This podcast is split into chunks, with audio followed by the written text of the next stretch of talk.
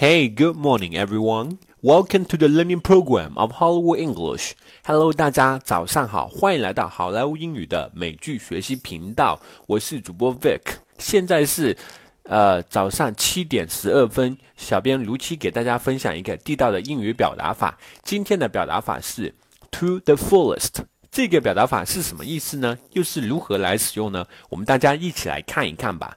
To the fullest，它英文解释是。to the greatest degree or extent, thoroughly, as much as possible。它中文意思是充分的、尽情的、最充分的、最大限度的。好的，接下来我们一起来看一看例句，学习如何在口语和书面当中来使用这么一个表达法。例句 Number one, May you enjoy to the fullest the joy of today, wishing that your special day be a winner all the way.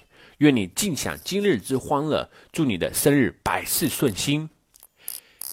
Number two, education is not a matter of pumping facts into students' heads, but a matter of tapping their intellectual resources to the fullest.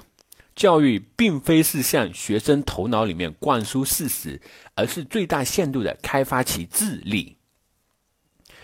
Number three. This proposal I brought up will provide each and every one of you with a spacious platform to allow you to develop your potentials to the fullest. 我提出来的这项倡议书将能给你们每一个人提供一个宽敞的平台，让你们充分发挥你们各自的潜能。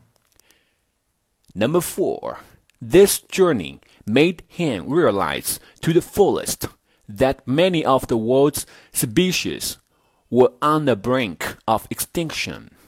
这次旅行使他充分意识到世界上许多物种正处于灭绝的边缘。Number five, in the past century, people of Asian countries suffered from aggressions and wars to the fullest. 过去一百年来，亚洲各国人民曾饱受侵略之害和战争之苦。Number six, my mother was an extraordinary woman who lived life to the fullest with great passion, humor, and love. 我的母亲是一位伟大的女人，她一辈子活得非常充实，对生活充满了热爱，很幽默，也很有爱心。All right, everyone, that's it for today. 更多地道美剧英语学习资源，欢迎关注微信公众号“好莱坞英语”。我是你们的主播 Vic，我们明天再见，拜拜。